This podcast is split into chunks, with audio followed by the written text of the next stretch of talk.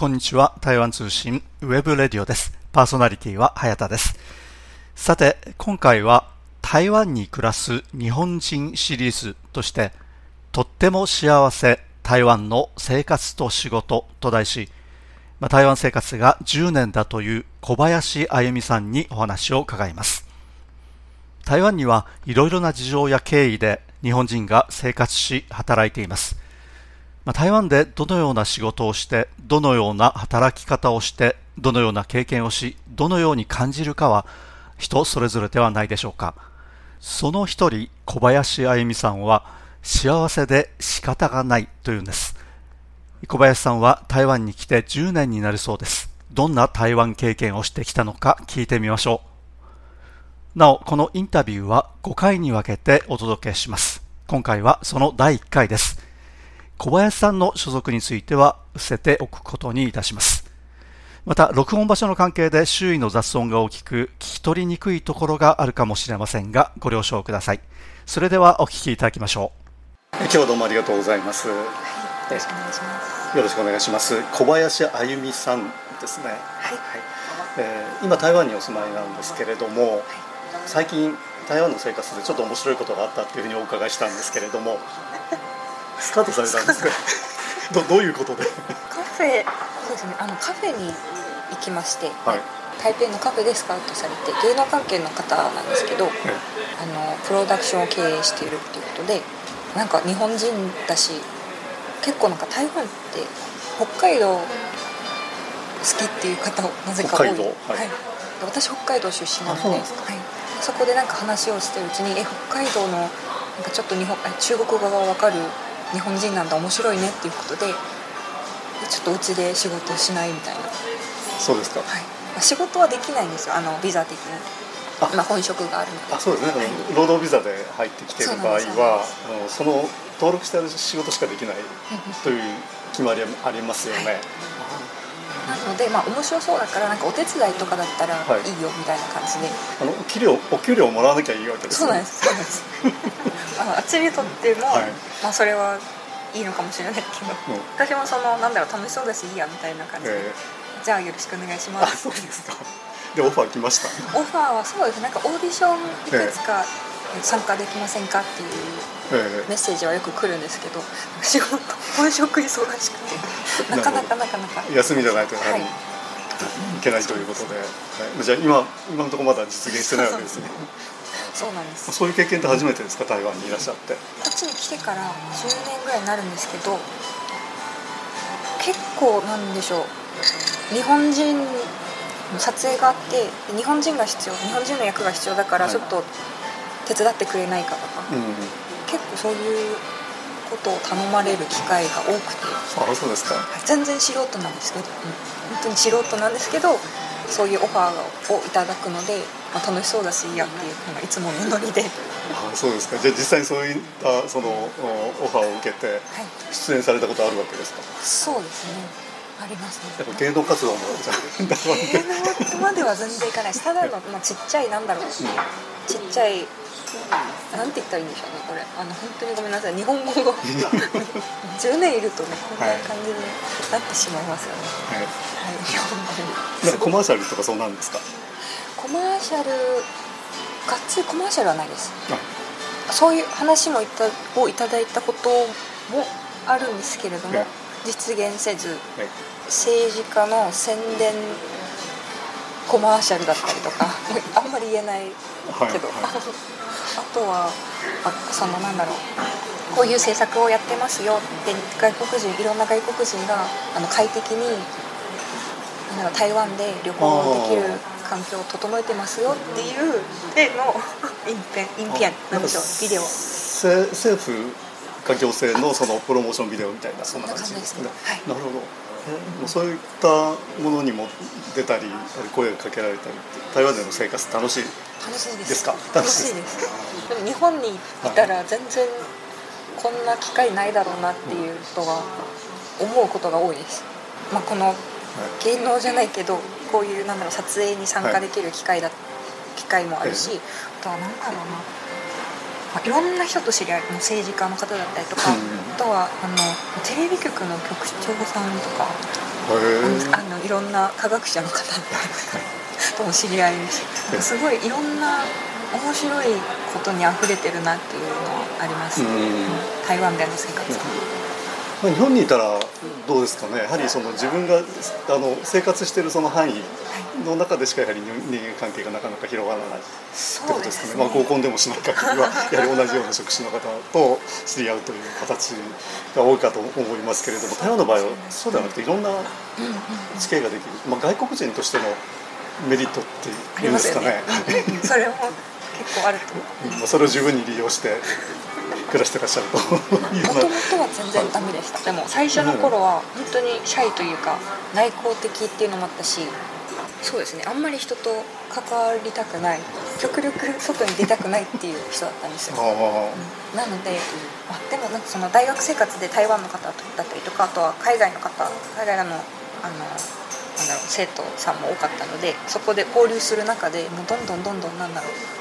人と知り合うってこんなにいいことがあるんだみたいないろいろ学んで、うん、ちょっとずつ外外でも今でも外交的って言って言ったら言っていいのかちょっと分かんないんですけどマシにはなりましたね。はい、外に出るようになりました。まあ、そういうふうな感じでその台湾での生活楽しんでらっしゃるようですけれども、はい、台湾に来てどのくらいなられるんですか？これあの聞いてしまうと年齢が分かってしまうので、ね、あの嫌だというんだったらいいですけれども。大丈夫です、はい、えー、っと12年目、ね、12年目。はい12年目。12年。なんですけどあの日本で実は大学受験に失敗してるんですよ。これなんか結構その台湾に来たきっかけにもなってるんですけど、失敗してるので、まあ、台湾で大学に入学した時は同級生が12年年下12歳年下っていう環境でした。ああそうですじゃあその日本で、まあ、北海道ご出身っていうことですけれども、はい、北海道で高校を卒業されて、はい、でちょっとブランクがあって、はい、で台湾の大学に留学をされたということですか。はい、そうです。なんでまた台湾を？選ばれたんですか、まあ、いろんなあの選択肢ってあると思いますけれども、選択そうですね。もともとは日本の東京の大学に行きたかったんですよ。はい、はい、で、えーとまあ、国公立を狙っていてなんですけど、まあ、1回その現役で落ちてで2回目の挑戦をするときに、まあ、1年間その何でしたっけ？あのブッシーかななんていうんですか？ね予備校。予備校、はい、予備校。ごめんなさい。予選、はい、予選でもう頑張って勉強してで東京に行ってじゃあ2回目の試験を受けるんだってなった時にあの地震あの311の地震が来てしまって、ですもうこの試験のために1年間やってきたんだっていうぐらいそのその試験にかけてたんですけど、それがなんか中止になっちゃったんですよ。別のその入学あの審査方法っていうのもあのあったんですけど、うん、まあ、そこでもうまくいかず、まあ、それほどまあまた2回目失敗してしまったっていうことになったんですけど、まあ、その時にもうその予備校で知り合ってた人知り合っていたあのど、まあ、友達が、えーとまあ、同じ高校受験予定だったんですけどその彼もちょっと 言っていいのかな？もう落ちちゃってそこで彼はもうすでにそのその他のオプションとして台湾行きを決めてたん。ですよこここ落ちたら滑ったらもう台湾行くっていうふうに決めてて、でその時点で私全然その台湾のことも知らなかったし考えてなかったんですけどと,、えーとまあ、私がその2回目失敗して確定してえどうしようってなった時にその友達が「え台湾台湾君も来たら」みたいな「一緒に行けばいいじゃん」みたいな。で学費も安いしって言われて安いんだ。まあその予備校って高いじゃないですか、はい、学費が、なんでその次 3, 3回目の挑戦をするかしないかって考えていた時にその学費が安いよっていうその一言がすごい刺さって、で興味を持ってしまったんですよ。でその友達が行くって言ってた大学が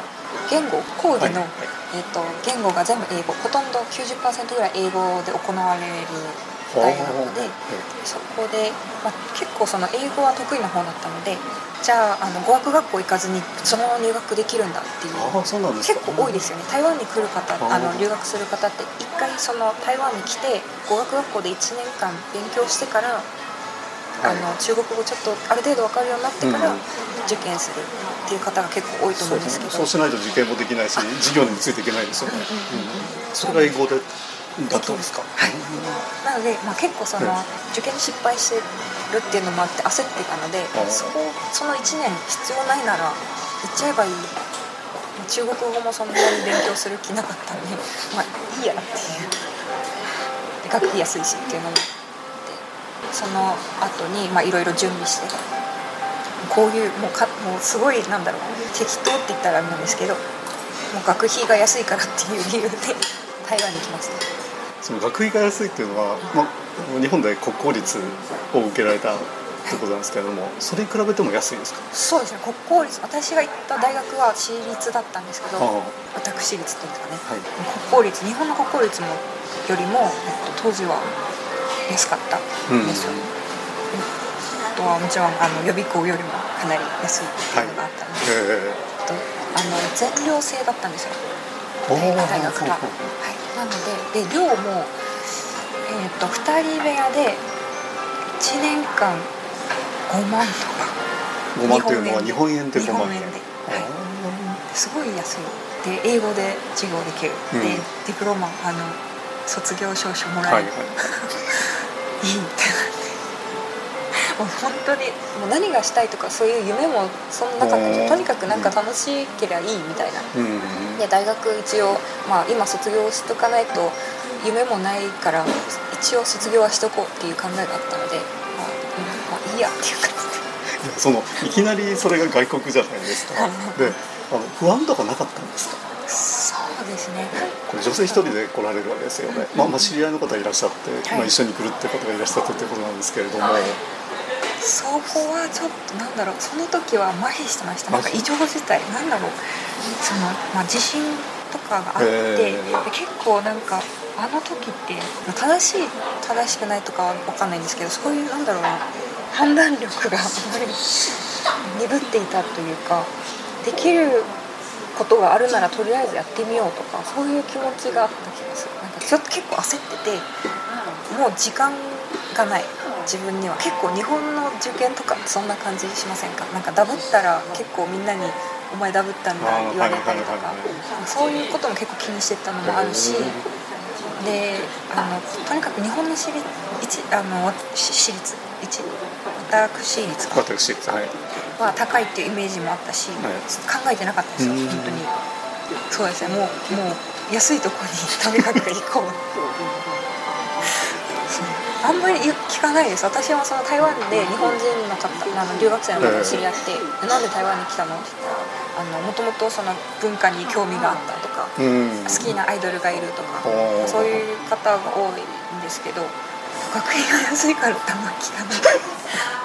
でも私にとってはそれが、なはるい、大きい理由かなっていうふうに思います。じゃあその外国に行くっていう時にあのご両親の了解ってはすぐ取れましたか？学費が安いからまあ行ってもいいやみたいな。学費も結構そうですね。そこも説得ポイントの重要な項目だったんですけど。ああとはそうですね。あの時あの結構に台湾の方があの募募金なんて言いましたっけ？あの義義援金。あの地震のですね。あの東日本大震災